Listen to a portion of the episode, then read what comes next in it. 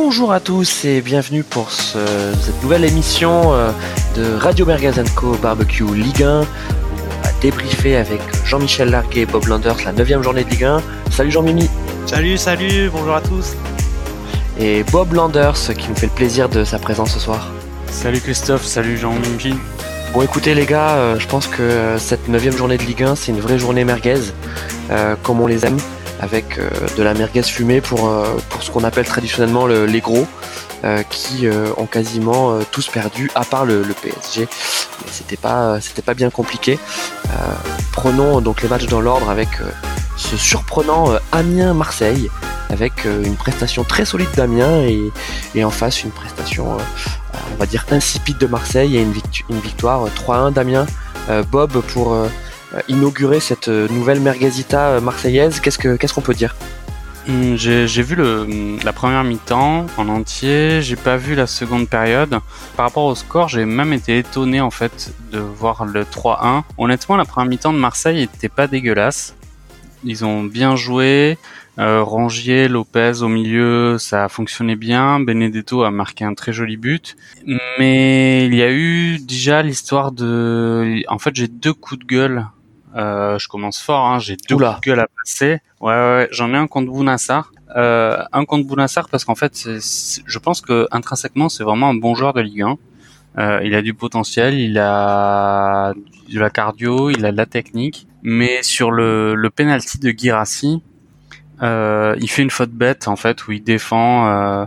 Il défend très mal sur l'attaquant, je crois que c'était Mendoza. Mhm. Et il le pousse dans le dos, l'arbitre est obligé de signer, siffler une faute alors que ça avait absolument pas lieu d'être. Et sur le coup franc, je pense qu'Amien avait bien préparé son coup et donc Girassi s'écroule euh, dès qu'il se fait à peu près toucher par euh, Kaletatsar. J'aimerais aussi passer un deuxième coup de gueule sur l'arbitrage de Monsieur Hamel, même si euh, c'est facile de critiquer les arbitres c'est pas vraiment un coup de gueule par rapport à sa prestation dans l'ensemble, c'est juste sur ce fait de jeu où il siffle le penalty contre Marseille alors que une dizaine de minutes avant, il y a l'action est similaire dans la surface amiénoise où Germain se fait bah, attraper de la même manière que Girassi se fait attraper dans la surface marseillaise et à ce moment-là il ne siffle pas. Voilà, donc on, peut reparler de la cohérence dans l'arbitrage et dans les décisions, de la VAR, euh, voilà. Je trouve ça un peu dommageable. Après, Benedetto, il met vraiment un très joli but, un vrai but d'attaquant. Et après, Mandanda a conservé son niveau. Le premier but qui se prenne, il fait quand même euh, sans la VAR. Je pense qu'aucun arbitre l'accepte. Mm.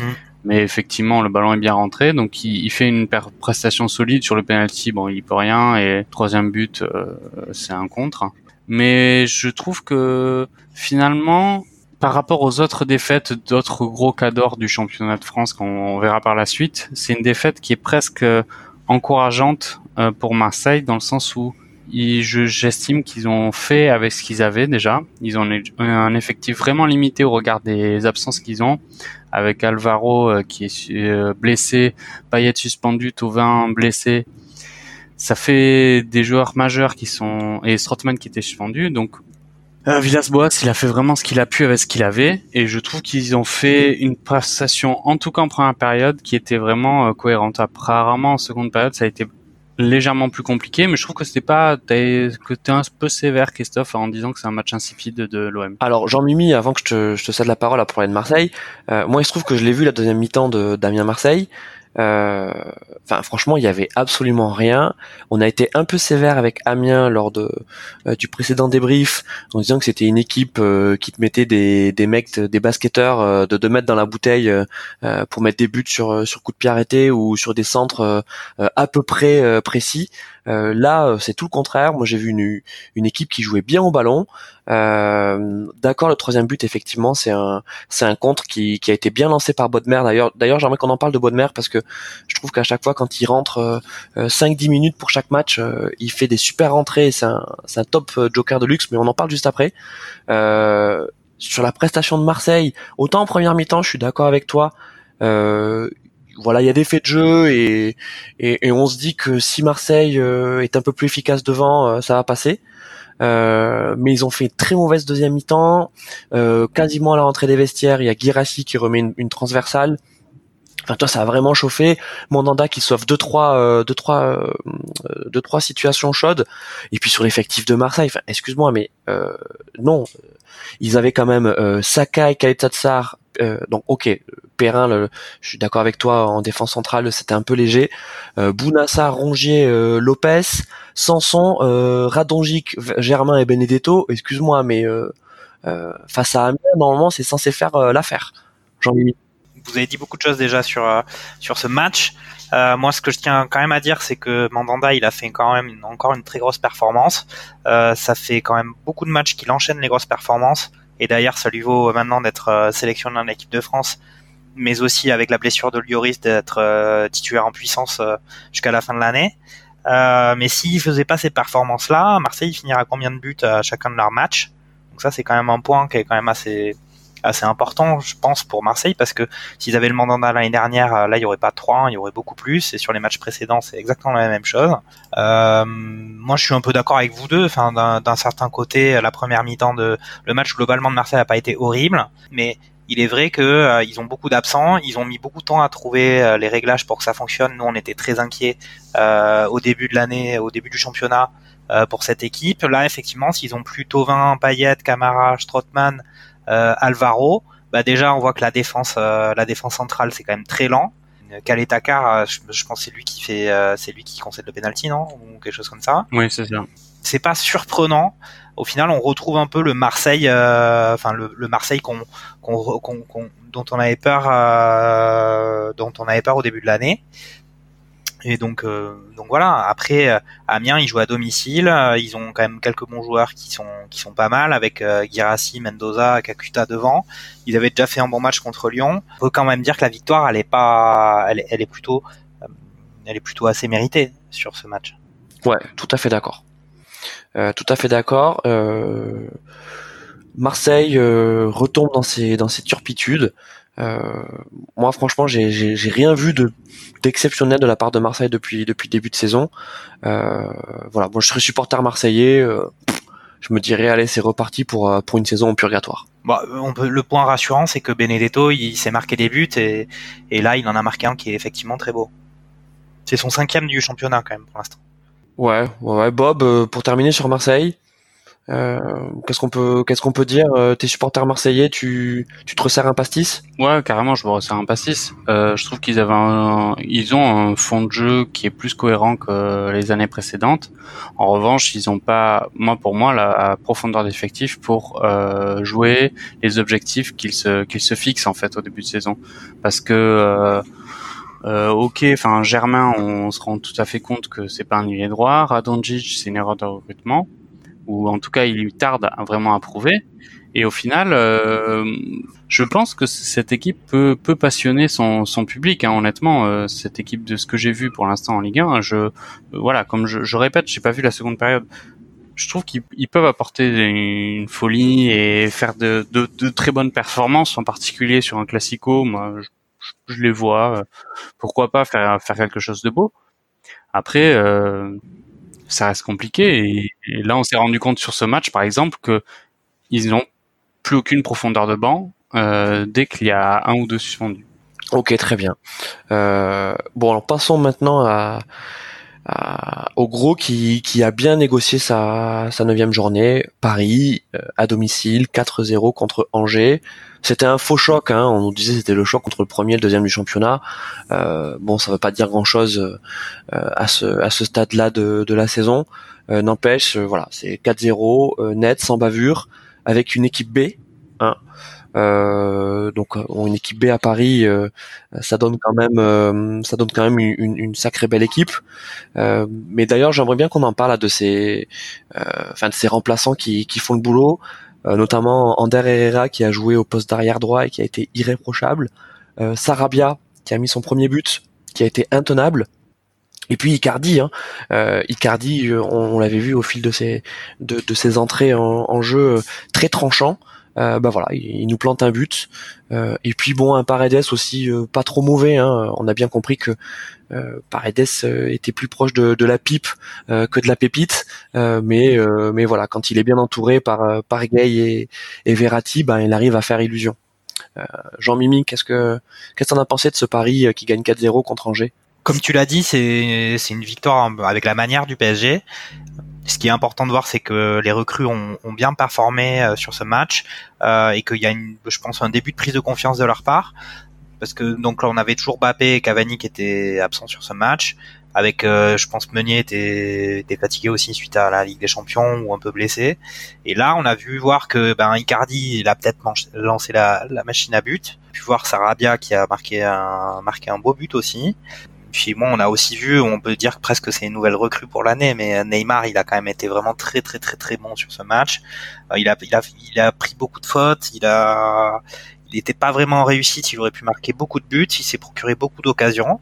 Bon, il a marqué en fin de match euh, un peu comme à son habitude mais c'était très convaincant pour le PSG et que bon toi tu dis qu'effectivement c'était facile pour eux mais bon après euh, peut-être que la Ligue 1 c'est facile pour eux mais en tout cas c'était le deuxième du championnat euh, Angers qui au final Angers a eu quelques occasions en début de match qu'ils auraient pu peut-être convertir mais euh, bah je sais pas à, la Wii je pense il enfin il y a un moment donné il s'est retrouvé tout seul face au gardien et puis il a cru qu'il était hors jeu alors il a il a fini l'action euh, en tirant n'importe où Enfin voilà, effectivement, on peut considérer que le PSG, euh, si la recrue euh, joue bien quand elles sont sur le terrain, ils sont quand même euh, sans trop forcer au-dessus du lot. Hmm. ils n'ont pas vraiment de concurrence. Ça, c'est c'est ce que un peu ce que ce match a prouvé. Ouais, Bob, tu, tu partages ta vie le fait que que Paris a de nouveau démontré que qu'il serait seul cette saison? Ouais, entièrement. Ouais. Je pense que là, le championnat, le vrai championnat de France a commencé avec deux championnats différents. Le championnat de Paris dans son coin et le championnat de 19 autres équipes, euh, où là on en parlera euh, dans la suite de l'émission, mais qui s'avère être euh, très irrégulier et qui nous réserve plein de surprises.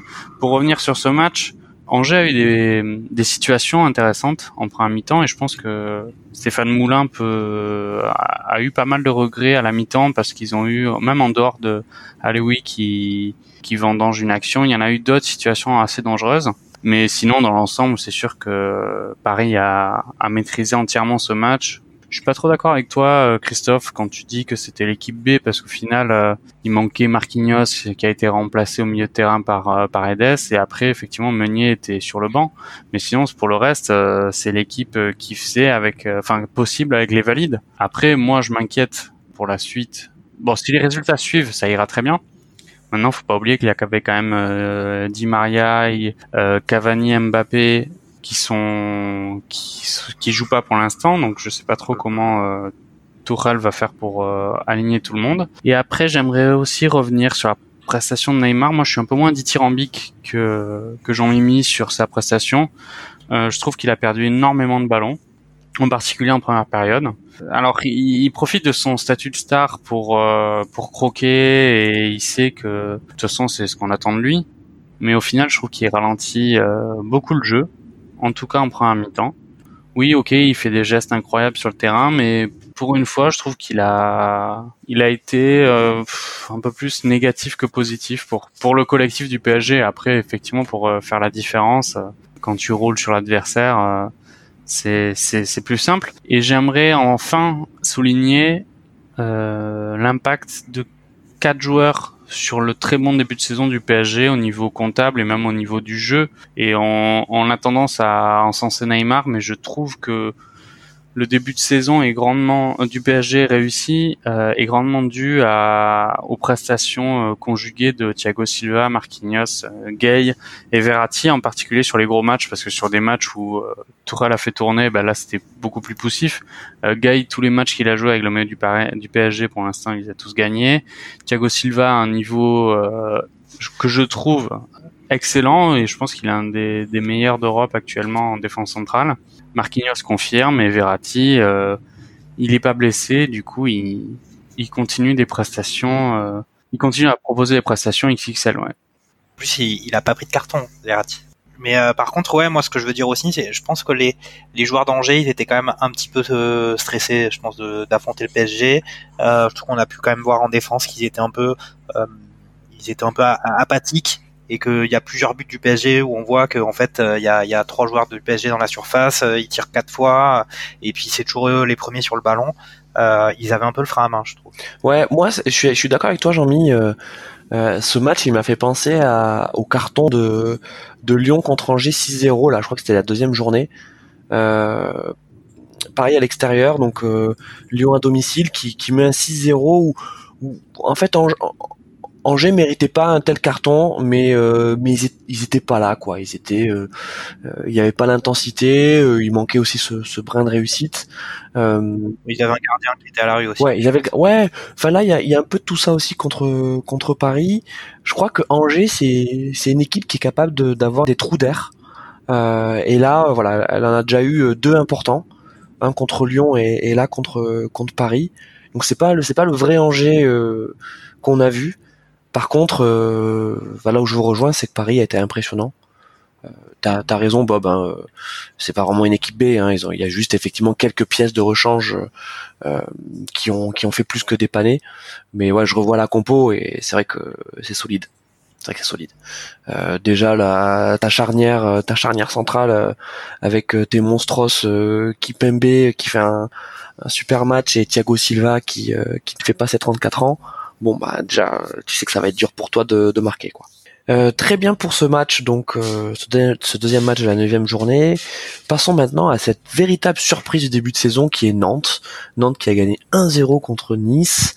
Euh, j'ai envie de dire un, match à la nantaise, c'est-à-dire le Nantes Gourcuff qui est un, un Nantes réaliste qui gagne ses matchs 1-0, 2-1. Euh, soit par des exploits individuels, soit par des, belles actions. Là, c'est un but en fin de match euh, de, de Simon, euh, voilà, où, où il y a une, si je me souviens bien, il y a, une, il y a un grand pont réalisé par, par Bamba et un joli centre au cordeau où, où l'attaquant Simon et enfin Simon puisque c'est Moses Simon reprendre la tête.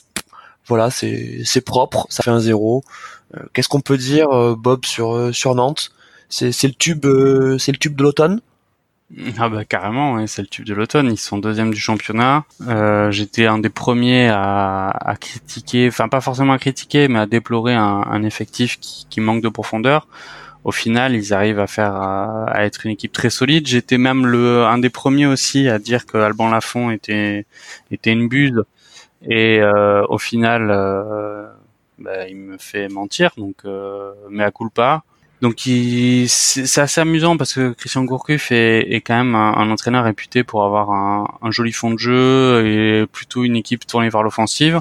Et il arrive à inculquer finalement des valeurs auxquelles on s'attendait pas forcément pour, pour son équipe, c'est-à-dire une grosse solidité défensive.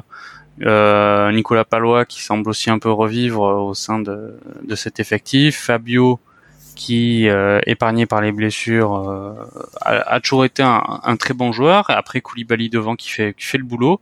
Euh, c'est une victoire méritée parce qu'en face, Nice a subi. Je, me souviens du dernier épisode où, où Habib disait que non, Nice avait une des meilleures équipes de France en défense. Alors j'avoue que j'ai été un peu interloqué quand j'ai entendu ça.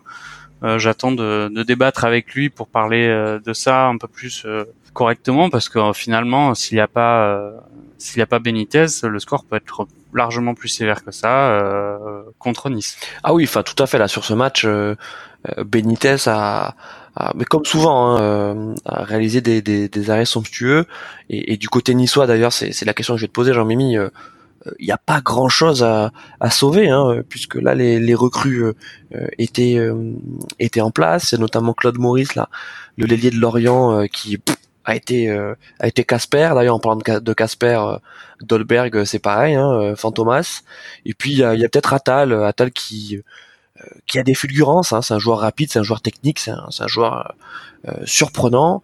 Mais bon à part ses fulgurances il manque un peu de consistance. Jean Mimi tout à fait. Bah, ce qu'on peut dire sur Nice, c'est que déjà sur euh, les différents matchs qu'on avait pu voir, a, déjà sur le match de Monaco, on avait, on avait pu se rendre compte que c'était une, équipe en fait qui était assez jeune, qui avait peut-être besoin de d'apprendre un peu dans la difficulté. Et pour l'instant, euh, ils donnaient beaucoup le bâton pour se faire battre. Ils faisaient beaucoup de pertes de balles en milieu de terrain. Ils avaient une défense qui était assez rapidement dépassée. Et là, contre Nantes, ben ça n'a pas fait défaut, sachant que comme l'a bien dit Bob, euh, Gourcuff, il a, il a vraiment inculqué des valeurs de, de sérieux et de travail euh, en bloc, équipe euh, à ses joueurs. Et là, euh, ben, ils ont perdu 1-0. C'était effectivement complètement mérité cette victoire de Nantes.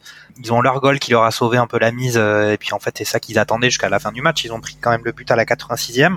Mais là, même sur le but, on peut voir que la défense de, de Nice, elle est, elle est, elle est à la masse. Quoi. Elle est dépassée. Donc voilà, je pense que c'est au final, je dirais que Nice c'est une équipe qui a du potentiel. Effectivement, euh, Habib disait que c'était la meilleure défense. Bon, je, je me rappelle pas si j'avais eu la possibilité de répondre à cette affirmation, mais on avait quand même déjà vu les limites assez lourdes de, de leur ligne défensive. Et puis bon là, euh, voilà, là effectivement sur le match, ils ont été, ils ont été dominés. Je pense qu'ils ont quand même eu la possession, mais euh, le sérieux de Nantes euh, et l'abnégation des joueurs a fait qu'ils ont été vaincus. je pense qu'ils étaient venus chercher le 0-0. Hein.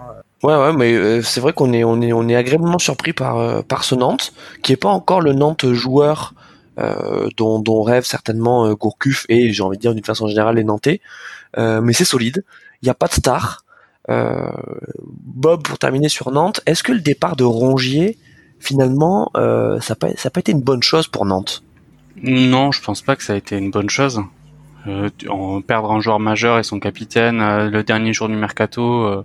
non, après la, après la fin du mercato. Après la... Ouais, après la, après la fin du mercato, c'est quand même pas ça peut pas être un signal positif.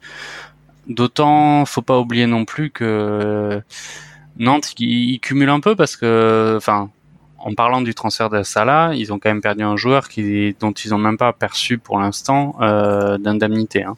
Mhm. Donc ça, et finalement, c'est assez épatant de de voir ben, ce collectif euh, sans grande grande individualité qui qui s'en dégage euh, qui arrive à, à, rouler sur ses adversaires. Enfin, rouler, c'est un bien grand mot, mais en tout cas, qui, qui parvient. Mais je pense pas que la, la je pense que Rongier aurait très bien pu apporter sa pierre à l'édifice actuel dans, dans l'effectif nantais et même apporter une plus-value, s'il y a encore une plus-value à apporter euh, au jeu et au résultat nantais.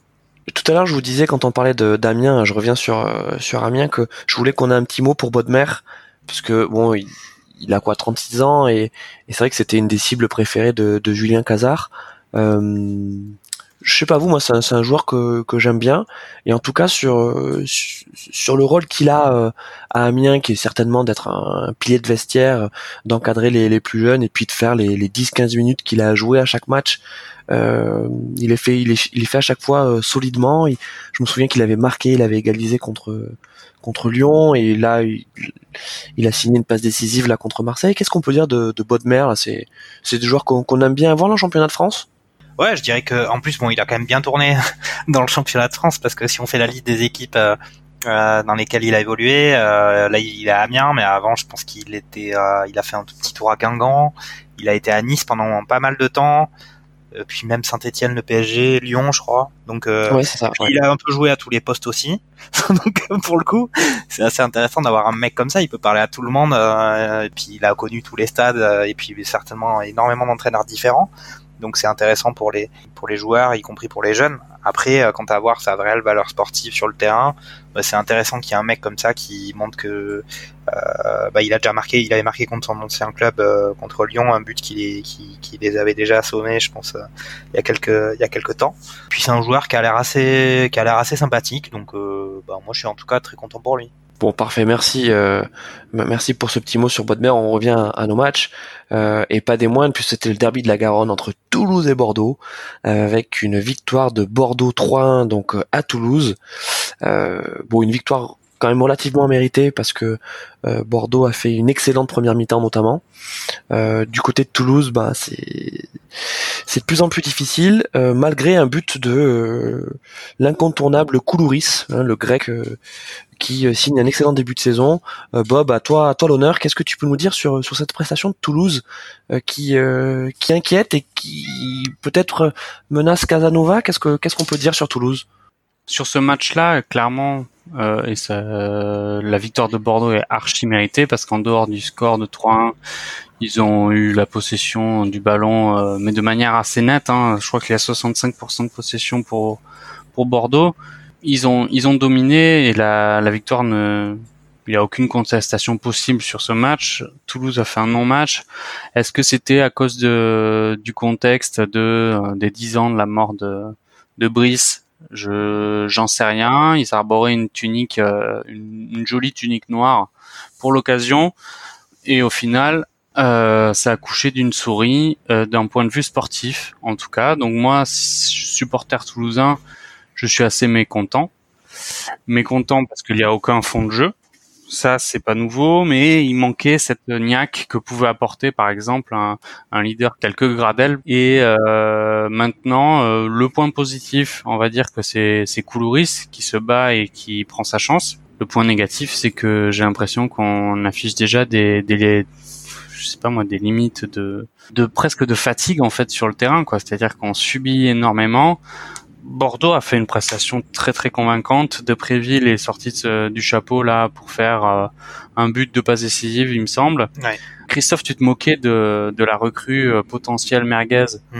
euh, Wang, Huijo Wang, et finalement il met un but aussi splendide.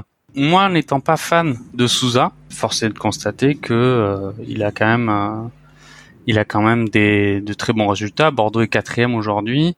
Toulouse ben, arrive à une place de barragiste et ça va être ça va être compliqué et très long pour Toulouse parce qu'il n'y a pas de fond de jeu. Euh.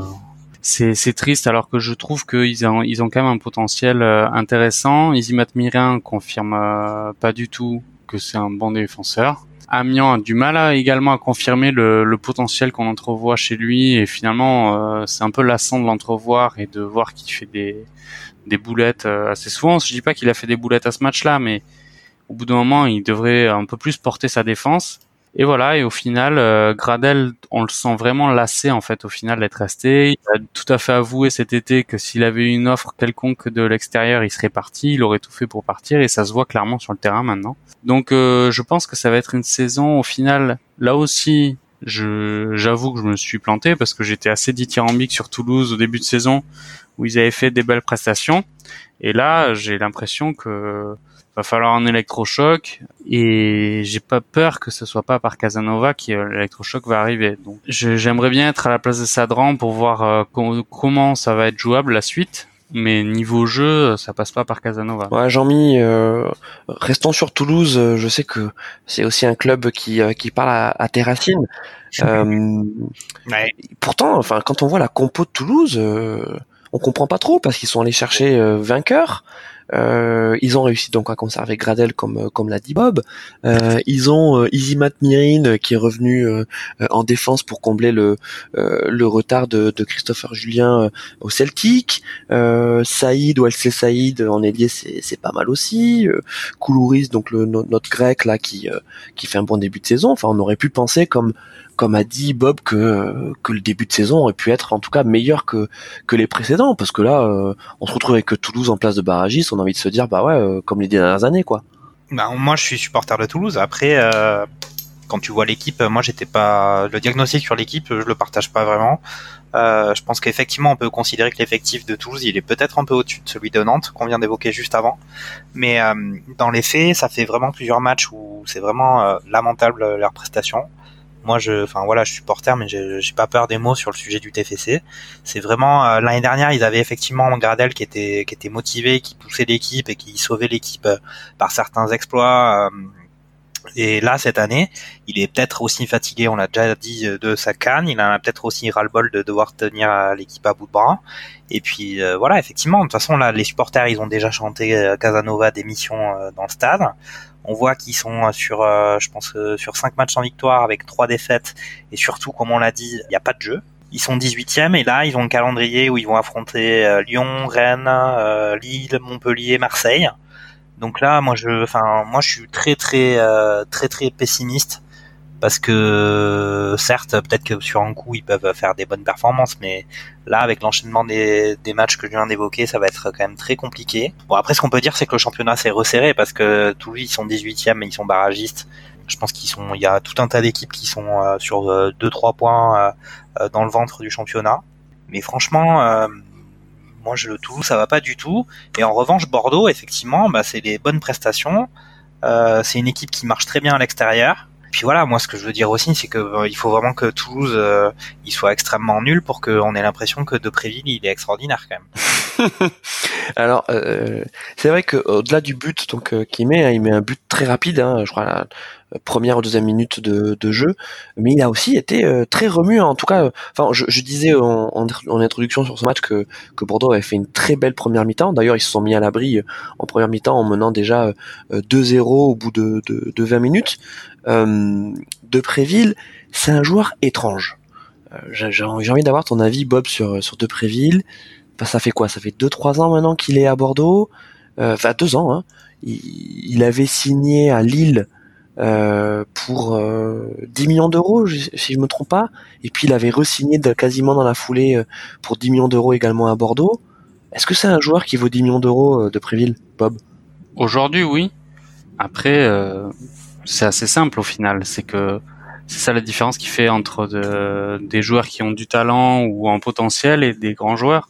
C'est que les grands joueurs arrivent à réitérer leur performance tout au long du championnat, match après match, ou avoir à la limite deux trois passages à vide par par par saison, mais qui parviennent à être euh, régulièrement décisifs.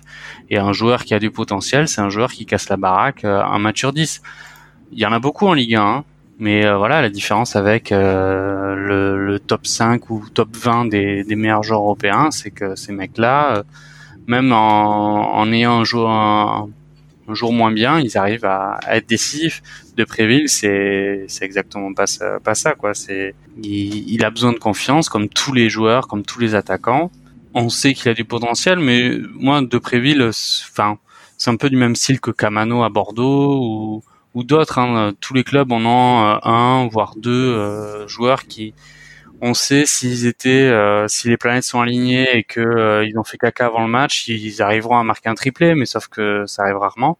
Et du coup, euh, De Préville vaut 10 millions, pas plus. Et aujourd'hui, euh, ouais, il vaut 10 millions, je pense, parce qu'il est encore assez jeune. Je sais pas quel âge il a, mais 24, crois. Ouais, voilà, il, ouais, il les vaut les 10 millions.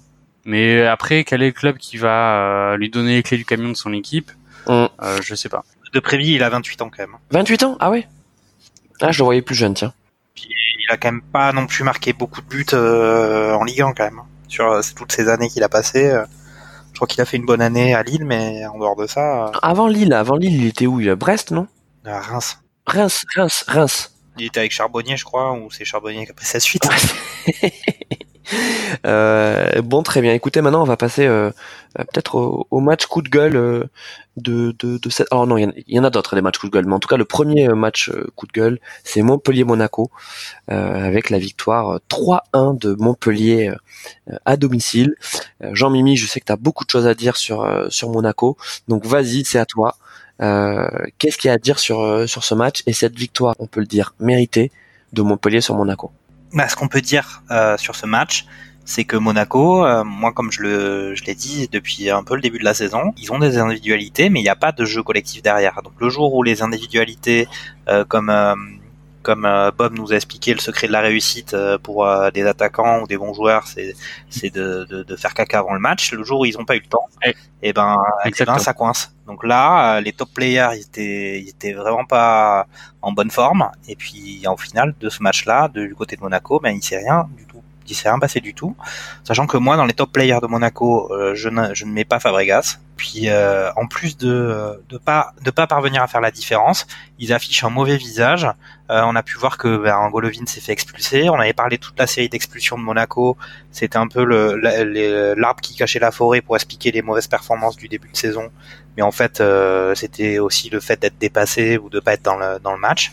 Et là, euh, ben, il y a quand même eu un but de Ben Yedder sur une, une, une remise de Slimani c'est un peu les, les buts qu'on a pris l'habitude de voir avec le duo d'attaque, mais euh, on a pu voir que la défense, elle avait encore euh, sombré. C'est la plus mauvaise défense du championnat. Glick, il a, il a, il a, il est retombé. Et puis on voit que l'état d'esprit euh, du groupe, il est pas, il est pas bon. C'est-à-dire que dès qu'ils sont en difficulté, eh ben, ben, ça manque pas. Ils sont au fond du trou, ils n'arrivent pas à ressortir. Il n'y a pas de, de, y a pas de, de personnes pour les tirer vers le haut. Donc après, eux, Monaco, ils ont ils ont encore été, ils ont encore été bons. Euh, ils étaient chez eux. On a vu un très bon Delors, on a vu un, un excellent Florent Mollet. Et puis voilà, ils ont, ils ont gagné. C'était, c'est complètement normal. Donc il y a eu un but de Mollet, euh, il y a eu un but de Mendes, il y a eu un but de Delors qui, qui se blesse sur la, sur son but d'ailleurs. Mmh. Remplacé par euh, le, le, le, vétéran Camara, hein, qui a, qui est rentré plus tôt que d'habitude sur ce match. Donc c'était un, très beau but collectif d'ailleurs, le but de Delors. Pu voir euh, la board Mollet, Delors euh, arriver à, combiner. Mais euh, clairement, c'est une victoire méritée. Monaco qui a montré un peu le, mauvais visage. et en fait, on a l'impression que les grands joueurs qu'ils ont, qui font la différence de façon individuelle ou en combinant les uns avec les autres, et eh ben dès que c'est un peu difficile, et eh ben ils, baissent la tête. Quoi. Mm. Donc, euh, et ça pour moi, c'est quand même euh, aussi le rôle de l'entraîneur d'arriver à inculquer un peu le, euh, bah, la volonté de la volonté de gagner, de, un peu se transcender dans la dans la difficulté. Euh, et ça, ils vont pas. Bob, ouais, pour pour parler de Monaco, euh, est-ce que toi aussi tu tu vois Fabregas comme étant le maillon faible de cette équipe? Est-ce que pour toi, Jardim en fait est coincé avec ce ce joueur euh, star entre guillemets, hein, tu vois, qui, euh, qui, qui ne justifie pas son statut sur le terrain, il défend quasiment pas, euh, et en plus il prend la place d'Adrien Silva, qui apporterait certainement bien davantage que de, de, enfin qui, qui serait dans dans plus de cohérence en tout cas et de lien collectif que, que le Fabregas. Jardim il est certainement bloqué effectivement par le statut de Fabregas au sein de Monaco. Maintenant je pense pas que ce soit le point faible de Monaco depuis le début de la saison d'autant que euh, il a été suspendu euh, un certain nombre de matchs et que du coup euh, on peut pas lui lui mettre sur le dos toute la toute la débâcle monégasque. Maintenant, Monaco, je trouve qu'au départ, leur, leur équipe est assez offensive au final, parce que quand on voit qu'il y a que Jardim, il a Gelson Martin, Golovin, Slimani, Ben Yedder, Fabregas, c'est quand même quatre joueurs qui sont un peu tournés vers l'offensive, avec, on va dire, juste Bakayoko en mode de sentinelle devant cette défense où on sait pas trop s'ils étaient trois ou quatre, mais euh, voilà, ils sont retombés dans leur travers d'une euh, fébrilité euh, défensive importante. Ils n'ont pas su tenir le rythme montpelliérain ni les, les attaques montpelliéraines et la victoire ne souffre d'aucune contestation. Non. Après, je sais pas si je le fais un peu maintenant ou sur la suite, un peu une un avis euh, transversal sur le niveau de la Ligue 1 actuelle. Euh, qu'est-ce que t'en penses, Christophe? Ouais, vas-y, vas-y. Euh, en fait, comme je disais tout à l'heure par rapport au match du PSG, je trouve que là, le, le voilà, on, vit une saison de Ligue 1 classique dans le sens où PSG fait son, a commencé son championnat tout seul, et euh, là, c'est le championnat de 19 autres équipes. Mais je trouve que cette saison, encore plus que les années précédentes, je m'inquiète en fait du niveau de la Ligue 1 parce que euh, au final, enfin, on, est tous supporters euh, de, du, petit poussé qui, qui, arrive à accrocher un gros, mais au final, ça, m'inquiète quand même de voir que il n'y ait aucun cador entre guillemets euh, cador de Ligue 1 qui arrive à, à avoir une, qualité de jeu qui, qui soit digne de, de son standing, parce qu'au final, là entre le entre le 20e euh, Metz et le troisième, il y a il y a combien? Il y a 8 points d'écart? 8 points d'écart au bout de 9 journées. Et on se rend compte, là, si on regarde les résultats, qu'il y en a aucun, aucun qui arrive à, à tenir un, match, à, tenir un score. Et après, on se plaint du, classement UEFA et les clubs se plaignent qu'on n'a pas de place en Ligue des Champions et en UEFA. Mais au final, enfin, faut, faut être honnête, le, niveau de, nos équipes est, juste euh, lamentable. La Rennes, ils, étaient, ils ont fait un, parcours extraordinaire. Ils ont, ils ont de l'argent en plus savoir quoi en faire. Ils ont recruté un mec à 30 millions euh, ailier. Ils, perdent contre Reims à domicile. Alors on n'a pas encore analysé ce match, mais je trouve qu'au final euh, Lille, ils, font match nul chez eux à domicile contre Nîmes. Alors ok, on avait, on a encensé les, les qualités euh, d'état d'esprit des, des Nîmois, tout comme euh, les qualités d'état d'esprit de, de Brest mais quand même c'est des équipes tu dois leur mettre une énorme branlée à demain quand quand quand, tu les reçois. C'est pas possible quand tu as un effectif comme euh, Lyon comme Monaco comme Marseille comme enfin Marseille euh, encore j'ai mis des guillemets mais Lille que tu n'arrives pas à t'imposer face à ces équipes là et c'est pas parce qu'il enfin là c'est criant sur cette journée là parce qu'il y a aucune logique en fait. Celui qui arrive à, à avoir pronostiqué tous ces scores il doit être milliardaire aujourd'hui mais euh, c'est juste que c'est une prestation qui, qui se renouvelle depuis le début de la saison. Et au final, euh, c'est assez inquiétant. Les autres championnats, il y a, ok, il y a, il y a Grenade, je crois, en Espagne, qui, qui est deuxième et qui fait illusion en ce début de championnat. Mais par exemple, en Angleterre, c'est assez marqué, en fait, la différence qu'il y a entre 5-6 équipes et le reste. Au final, même si c'est peut-être ça manque de suspense, c'est quand même assez bon signe sur l'état de santé du, de la première ligue En Allemagne, je, c'est, à peu près pareil. Il y a trois équipes qui sont au-dessus du lot et qui arrivent à, à conserver leur statut malgré quelques surprises.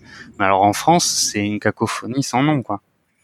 Jean-Mimi, qu'est-ce que qu'est-ce que tu as à dire sur ce coup de gueule toi aussi? Tu, tu trouves que, que les gros, euh, en tout cas les supposés gros, ne sont pas à la hauteur en Ligue 1 Pour être franc, moi j'avais pris quelques notes justement sur ce sujet parce que cette journée de championnat, cette neuvième journée, euh, effectivement quand on a fait la quand on fait liste des résultats, qu'on voit qu'il y a une défaite de Marseille, de Monaco, de Rennes, de Nice, de Lyon, un match nul de, de Lille.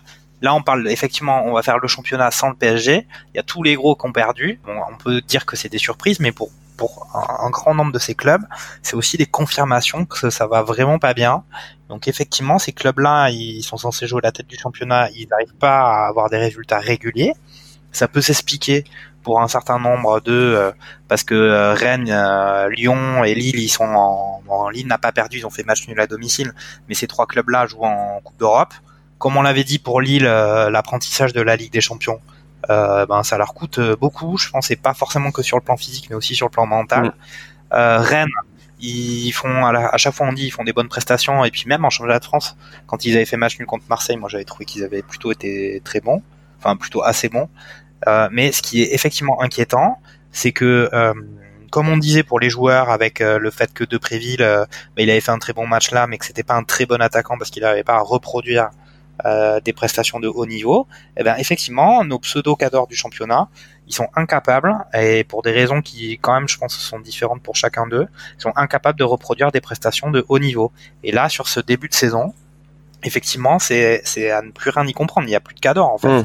Les clubs, que ce soit à domicile, à l'extérieur, partout, on n'arrive pas à suivre euh, ce qui se passe. On peut pas avoir la certitude d'une bonne prestation.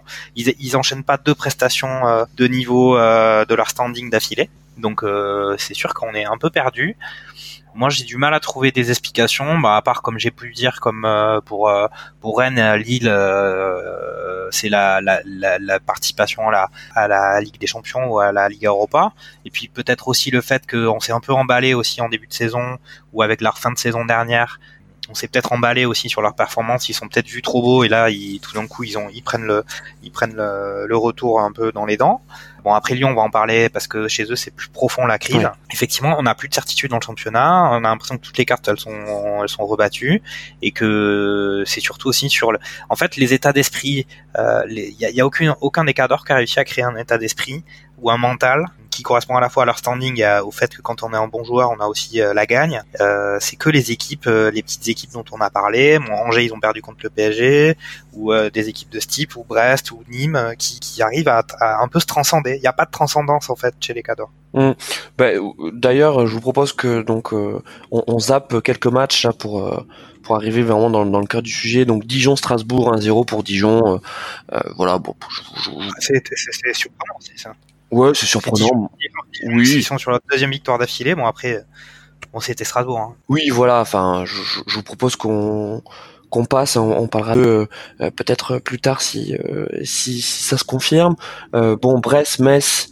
Euh, bon, 2-0 pour Brest, c'était le, le, match de Ligue 2 de, de cette journée. Euh, après, après Brest, c'est là, c'est clairement là ils ont respecté leur standing. C'est le genre de, de date ou de match qu'ils ont coché depuis le début de la saison dans leur calendrier où ils devaient prendre les trois points. Ils ont fait leur boulot. Euh, félicitations à eux. Oui, oui, c'est ça. Euh, sachant qu'en plus, euh, Brest a, a, été très efficace. Euh, ils n'ont pas dominé. Voilà, c'est 2-0, c'est un score flatteur. Et, et Metz a, a manqué de réalisme et puis euh, ils sont aussi tombés face à un excellent gardien, euh, je crois que c'est Léon, hein, leur gardien. Euh, bon, malgré tout, Metz est relégable. Donc bon bah c'est c'est un peu ce qu'on ce qu'on leur prédisait depuis le début de saison, donc ce sera dur pour eux tout du long, surtout s'ils sont pas capables de, de gagner contre leurs concurrents directs pour le maintien. tu parlais de Lille tout à l'heure. Jean-Mimi. Donc effectivement, Lille à la maison a fait 2-2 euh, après s'être pris euh, une leçon de, réalisme par Chelsea en Ligue des Champions. Euh, donc on m'a envie de dire, ok, c'est plutôt pas mal et ils se sont bien ressaisis. malgré tout, je suis désolé, mais Lille à la maison doit taper Nîmes, n'est-ce pas Bob? Entièrement, ouais, tout à fait. Ça reprend ce qu'on ce qu'on a dit tout à l'heure sur le niveau global de la Ligue 1.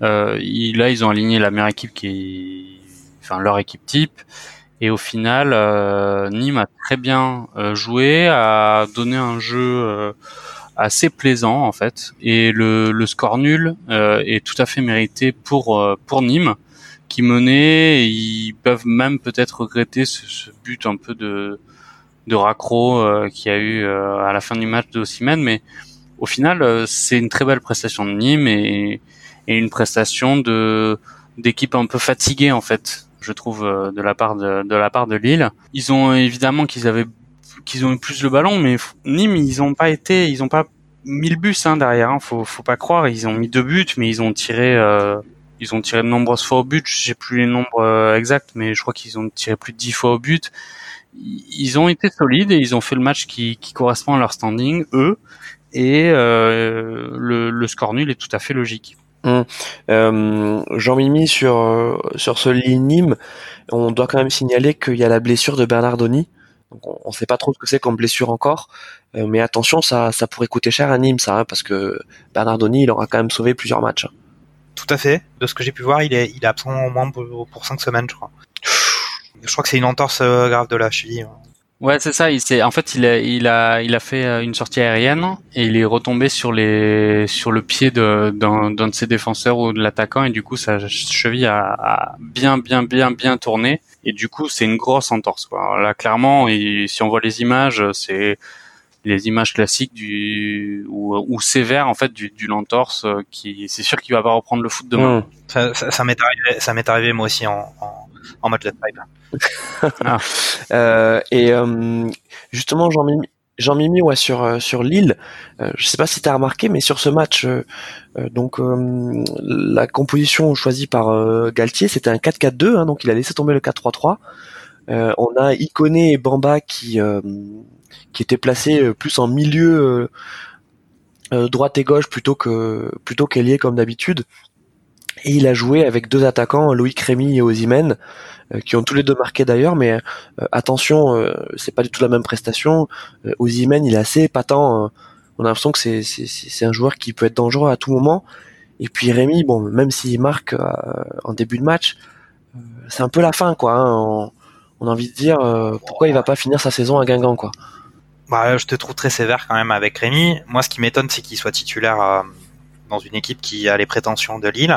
C'est vrai que vrai, on l'avait perdu de vue pendant très longtemps puisqu'il s'était enterré euh, en Angleterre, en particulier à Chelsea. Euh, mais euh, bah, il marque ses buts quand même. Je pense qu'il en a marqué plusieurs depuis le début du championnat. Ozyman, il, il, nous surprend aussi par sa régularité et son nombre de buts. Il a son septième but en championnat. Donc c'est quand même des attaquants qui, enfin, c'est plutôt pas mal. Effectivement, Galtier, il avait un peu modifié son équipe. On peut noter que Arroyo était pas titulaire et il est rentré à la 60e minute. Et puis, comme l'a bien dit Bob, on peut voir aussi qu'ils étaient fatigués. Euh, ils ont eu beaucoup de mal à se mettre dans le match. Nîmes a, a été dominateur en première mi-temps. Et puis moi, je veux aussi dire que Nîmes, ils ont eu, ils ont quelques bons joueurs. Je pense que Philippe Otto, euh, depuis le début de la saison, il commence à faire quelques matchs qui sont très intéressants. Là, il était encore une fois très bon sur ce match. Ripard, Renaud Ripard aussi, euh, un but, une passe décisive, c'est c'est pas mal donc clairement, voilà, le, le, le Lille, euh, effectivement, avec les prétentions qu'ils ont, euh, c'est-à-dire, ben oui, euh, rejouer la Ligue des Champions l'année prochaine, donc ça veut dire finir dans les trois premiers. À domicile contre Nîmes, ils doivent gagner. Là, effectivement, c'est aussi le contre-coup, comme je disais, la fatigue physique de la Ligue des Champions. Et puis aussi, voilà, ils sont sur, je pense, deux défaites d'affilée en Ligue des Champions, avec quand même, ils ont dû prendre six buts en deux matchs. Euh, ils ont un apprentissage qui mentalement doit, ça doit être un peu compliqué d'équilibrer euh, la préparation de des Champions avec euh, le fait de devoir absolument gagner en Ligue 1 parce qu'ils, parce que c'est leur standing. Alors pour revenir sur ce que disait Bob euh, sur les, les, les, supposés cadres du championnat pas, pas au niveau, euh, bon quand on voit ce que ce que les autres clubs ont fait, en tout cas du, du standing similaire, en tout cas avec les, envie de dire avec les mêmes ambitions que Lille ont fait à domicile, euh, bon, euh, t'as presque envie de te réjouir d'être Lille et de te dire, euh, ouh là là, finalement j'ai fait match nul et, et je peux me réjouir puisque Rennes à domicile a perdu 1-0 contre Reims au terme d'un match qui était d'une tristesse affligeante. franchement, non mais je, veux dire franchement, je, je, je serais la LFP en train de me dire tiens comment je vais aller pouvoir vendre la Ligue 1 au Guatemala euh, ce match-là, euh, c'est franchement, tu, tu, je pense que les Guatémaltèques, tu les payes pour qu'ils te, pour qu'ils te prennent les droits de la Ligue 1, quoi. C'était euh, horrible, horrible. Bob.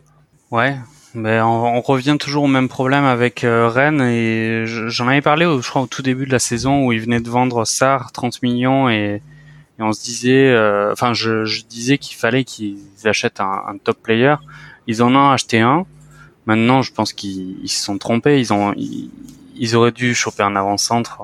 Euh, ils en ont pas. je crois que vous en avez parlé au cours de la précédente émission, donc on va pas revenir sur ce sur ce débat-là de euh, combien vaut un avant-centre efficace qui marque beaucoup de buts. Au final, euh, là aussi, ils doivent avoir la main mise sur ce match. Ils, ils ne l'ont pas. Kamavinga, euh, c'est une c'est une bonne pépite. Hein. Moi, pour moi, il prouve bien. Et maintenant, Julien Stéphan, il fait, il fait ce qu'il peut.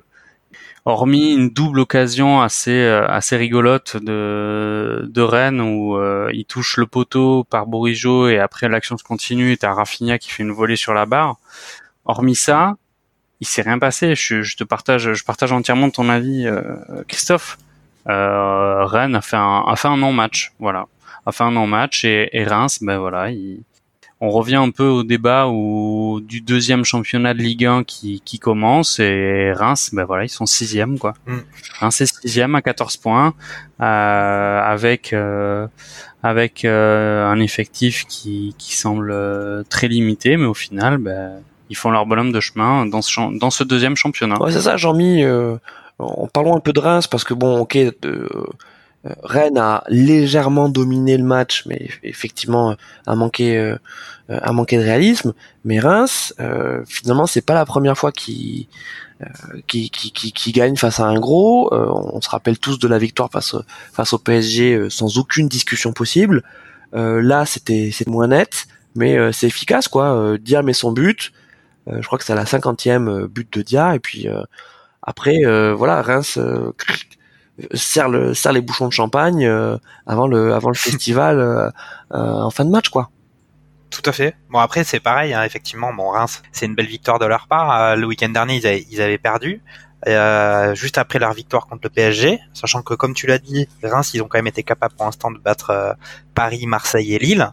Donc effectivement là on parlait des cadors juste avant, ils ont quand même tapé trois des gros cadors du championnat. Euh, voilà. Et puis après, là, le problème, je pense que, la, comme on disait aussi pour Lille, hein, là, le problème pour Rennes, pour Rennes, c'est pas, c'était pas le niveau de Reims qui, qui, qui était pas extraordinaire. C'était vraiment eux. Et je pense aussi en particulier sur l'animation offensive. Euh, on peut voir que Niang, je pense qu'il est à son niveau, il est plutôt pas mal, sachant qu'il a plus de responsabilités cette année que l'année dernière.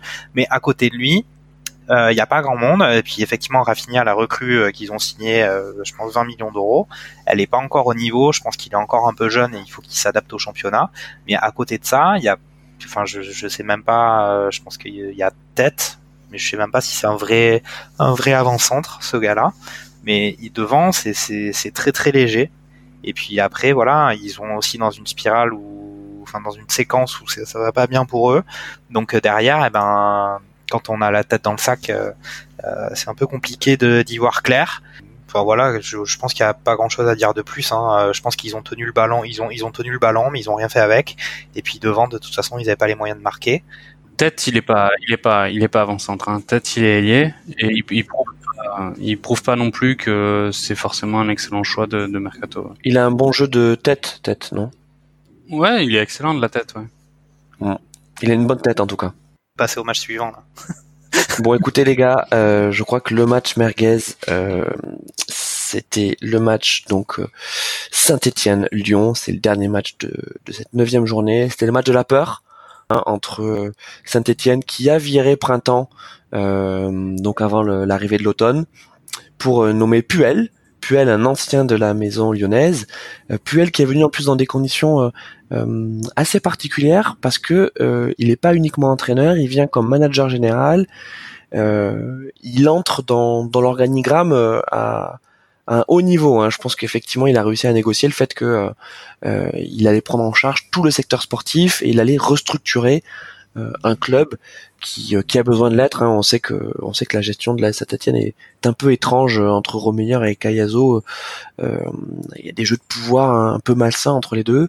Euh, c'est ce que Puel sait faire le mieux, hein, construire. Il l'a fait à Lille, il l'a un peu fait à Lyon euh, dans, dans la mesure du possible euh, avec euh, quelqu'un comme Olas qui qui est toujours très interventionniste. Il a très efficacement fait à, à Nice. donc donc on, a plutôt hâte. Ouais, c'est vrai. Enfin, on a on a plutôt hâte de Ouais, c'est ça. Enfin, on, on, a plutôt tendance à dire que c'est un, un, bon choix de la part des dirigeants stéphanois. Et du côté de Lyon, euh, ben, c'est la crise aussi. Euh, le duo Juninho-Silvino euh, est sur la sellette, est sur la sellette avec Silvino dans le rôle de, de fusible. On ne sait pas encore Moi, je cette défaite donc 1-0 contre contre Saint-Étienne à Saint-Étienne dans le derby va le décapiter, mais on a plutôt tendance à dire que il a plus de tête là, il a plus de tête, c'est bon. Il a plus tête. Bon bah écoutez, euh, ouais bah maintenant on va voir, on va voir ce que va ce que va faire Lyon. Euh, qu'est-ce qu'on peut dire sur ce match? Parce que euh, bon sur le contenu, euh, en fait c'était un bon 0-0. Hein. Bob. Euh, ouais, on s'est fait chier sur ce match clairement. Ça, ça ressemble pas du tout d'ailleurs à un derby classique. On a l'habitude de voir Saint-Étienne-Lyon même au niveau de l'engagement au final, parce qu'il y a eu euh, à peine trois cartons jaunes, il n'y a pas eu beaucoup de fautes, et après on s'est, ouais, on s'est emmerdé euh, de royalement. C'est, c'est pas étonnant de la part de Saint-Étienne qui était vraiment malade, et du coup euh, en, en, prenant Puel, c'est sûr qu'on n'allait pas voir une farandole d'offensive incroyable. C'est plus étonnant du côté lyonnais, mais à la fin, plus rien n'étonne, en tout cas n'étonner euh, côté lyonnais depuis que Silvino est entraîneur parce que là on a on a encore eu droit à un peu tout et n'importe quoi je pense de sa part.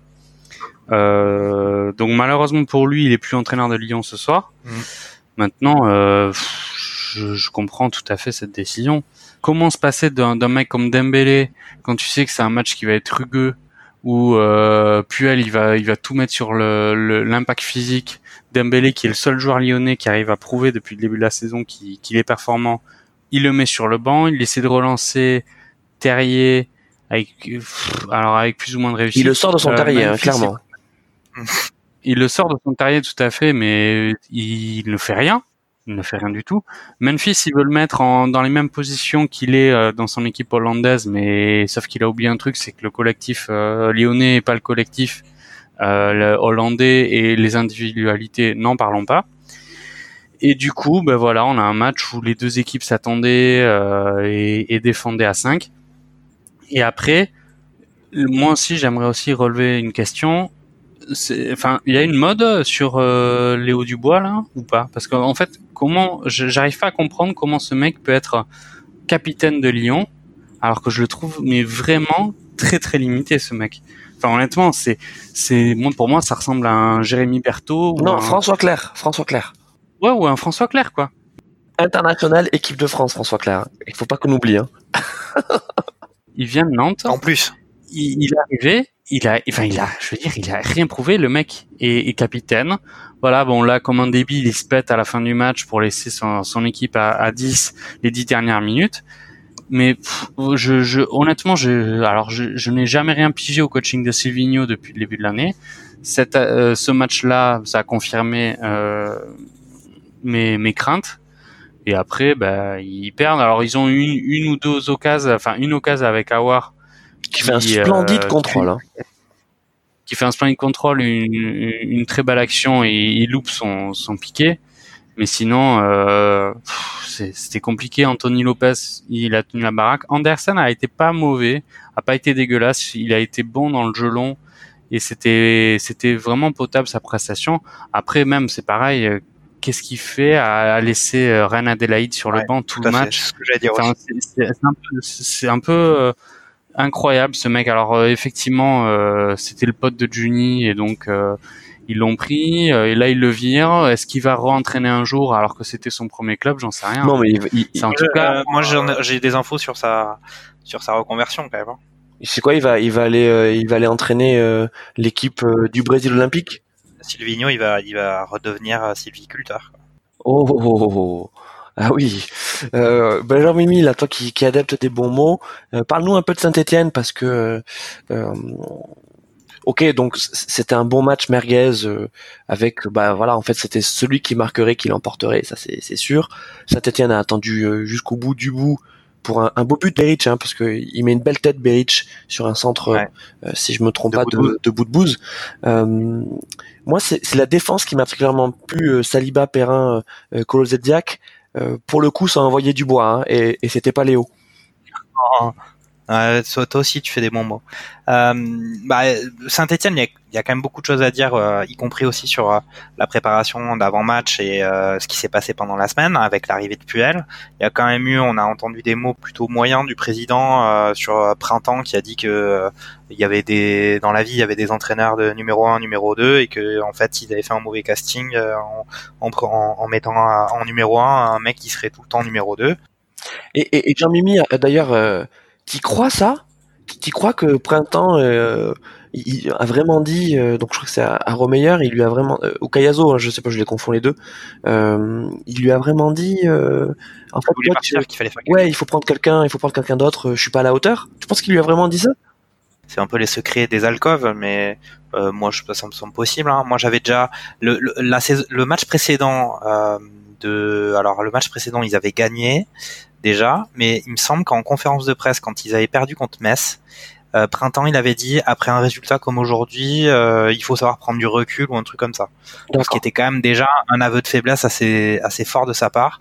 Moi, enfin entendre que printemps a dit qu'il en fait il fallait qu'il s'en aille, euh, ça me surprend pas particulièrement. Par contre, ce qui me surprend, c'est euh, bah, le comportement des dirigeants parce que même pour l'équipe et les joueurs, même si c'est pas les entraîneurs qui sont sur le terrain, je pense que ça doit toucher quand même pas mal les joueurs que le président il tacle le, son entraîneur qu'il avait nommé euh, comme ça. Donc moi ça j'ai trouvé ça vraiment euh, euh, j'arrive pas trop à comprendre très bien ce management. Mhm. Et puis comme disait bien Bob, il disait qu'on était sur un rythme qui n'était pas vraiment habituel pour un derby. Moi, je trouve que la faute, en, enfin, on peut mettre, puisqu'il s'en va, on peut bien le, on peut bien le tailler, mais Silvino, on peut quand même bien le tailler. On est aussi sur le fait que Lyon, avec Silvino, il jouait défensif. Là, sur le terrain, on n'avait que deux joueurs offensifs euh, donc il a pas mis Dembélé, on avait que deux et. Après tout de suite on est sur du Awar, euh, enfin il est sur des compos défensives, ce qui est pas trop dans la culture de Lyon. Donc ce qui est déjà surprenant. Et bon là il jouait à l'extérieur, mais même euh, on avait déjà parlé de ça contre le PSG où ils avaient été, ils étaient venus chercher le 0-0. Là qu'est-ce qu'ils sont venus chercher exactement à Saint-Étienne, sachant que Saint-Étienne ils étaient censés être en, en très grosse difficulté, bah pas pas grand chose. Donc euh, euh, effectivement, il y a Lopez qui a fait un bon match et qui, qui, qui pareil, un peu comme le Mandanda de Marseille, euh, qui permet quand même à l'équipe de, de s'en sortir de façon honorable. Mais là, ça n'a pas suffi. Ils ont pris, ils ont pris un but. On peut noter que Puel, il avait quand même, il avait dit qu'il changerait rien pour pour jouer ce match, mais qu'il avait quand même fait quelques petits changements dans l'effectif, puisqu'il avait mis euh, Diony, devant avec euh, le maintien de bout de bouse euh, derrière euh, derrière les deux attaquants. Puis qu'il a fait un coaching gagnant avec la rentrée de Beric qui marque le but de la victoire en, enfin en toute fin de match. Mais bon clairement Lyon ça va enfin Lyon ça va pas. On a encore pu voir que Depay il était encore sur courant alternatif que après un très bon match en Ligue des Champions cette semaine et eh ben là il a il a pas il était pas là. Ouais, je, Bob, pour pour terminer sur Lyon, tu, tu nous as parlé d'Awar. Euh, on a l'impression qu'il y a un problème avec Awar. Euh, c'est quoi? C'est un, une fausse promesse ce joueur? Honnêtement, il n'a pas été nul hein, hier. Euh, ça a été un des meilleurs Lyonnais d'un point de vue offensif, même si c'était pas compliqué. Après, clairement, c'est un joueur qui, doit très largement s'améliorer mentalement, comme comme beaucoup de, de joueurs hein, dans l'ensemble. moi, je suis toujours sidéré en fait de voir l'impact que peut avoir l'aspect mental des joueurs sur la sur le résultat d'un match de foot et sur la physionomie d'un match de foot. Je trouve ça encore sidérant qu'avec tant de moyens, les clubs passent encore au travers sur ces questions-là. Euh, aujourd'hui, c'est du 50-50, 50 euh, dans les jambes, 50 dans la tête, les matchs de foot, voire même plus. Et pour certains, ils sont déjà armés mentalement. Il y en a peu. Hein. Euh, il y a Zlatan qui était armé mentalement, il y a Ronaldo, Messi, etc et des mecs comme euh, comme Awar. Encore une fois, on va se redire qu'il y a du potentiel. Il y a quand même, de manière certaine, un très gros potentiel. Il a réussi à faire des saisons où il a été très régulier tout, tout au long de la saison. Mais euh, dès que ça va moins bien ou dès qu'il se sent un peu plus menacé, j'en sais rien, on sent que ses, ses prestations euh, en, pâtissent largement. moi, j'espère de tout cœur qu'il va qu'il va reprendre le chemin de des bonnes performances et de la régularité. Après, est-ce qu'il y a un problème à voir? Il y a un problème à voir, comme il y a un problème Memphis, comme il y a un problème Silvino, donc maintenant ça va être un problème Baticle. voilà. Ça rejoint un peu ce que vous disiez tout à l'heure sur Dubois et euh, que ça surprenne tout le monde qu'il soit capitaine, mais c'est aussi parce que il y a un peu des joueurs euh, similaires à, à, à War par exemple ou 2P, c'est des gens qui ils sont pas capables de maintenir un niveau de performance régulière pour être euh, pour avoir le enfin le l'étoffe d'un capitaine qui va qui va arriver à tirer l'équipe vers le haut et, pousser les joueurs. Ils ont du mal avec ça. Ça fait déjà l'année dernière c'était pareil. Ils avaient une, une équipe qui, qui était qui marchait de façon complètement sinusoïdale. Euh, euh et là c'est pareil. Et c'est pas surprenant qu'au final euh, on sache pas à qui donner le brassard de capitaine. Et, euh, et pour Saint-Etienne, qu'est-ce qu'on peut espérer là on, peut espérer que, que Puel apporte quoi à cette équipe? Bah, au final, ils sont pas si loin des, des premières places. Hein, si on regarde le championnat, euh, euh, et s'ils arrivent à enchaîner deux victoires, euh, ils vont, ils vont, ils vont être placés pour l'Europa League. Hein. non mais c'est vrai. Hein. Donc en fait, il, a, il, est, Puel a fait des choix euh, forts parce qu'au final, euh, euh, Kazri, Monepake, euh, Beric sur le banc, c'était des choix forts. Relancer le Loïs Diony et, et Boudbouz, c'était c'était des choix forts qui ont été judicieux et au final Saint-Etienne remporte ce derby sans faire non plus un grand match, mais un match solide auquel, euh, auquel on s'attendait. Voilà. Alors moi quand même, j'ai une réserve sur Saint-Etienne, c'est que moi je trouve que Perrin, bon ça fait vraiment pas mal de temps qu'il est à Saint-Etienne là cette année. Euh, je pense que, enfin il a pas fait des très bonnes prestations depuis le début et moi je trouve qu'il m'a l'air un peu cramé. Ouais, c'est c'est la grosse charrette. Hein. Et, mais après Boudbouz il fait pas de la merde hein, on dit ça. Il fallait la faire ça. Mal. Euh, merci beaucoup à tous les deux euh, pour ce débrief bien merguez de la neuvième journée de championnat de, Ligue 1. On se retrouve dans, plus d'une semaine hein, puisque c'est la trêve internationale. Donc euh, on va voir si, si nos joueurs internationaux vont, pouvoir briller dans leur sélection nationale et puis tous les autres se, se, reposer pour pouvoir être bien meilleurs que ce qu'ils nous ont montré jusqu'à présent.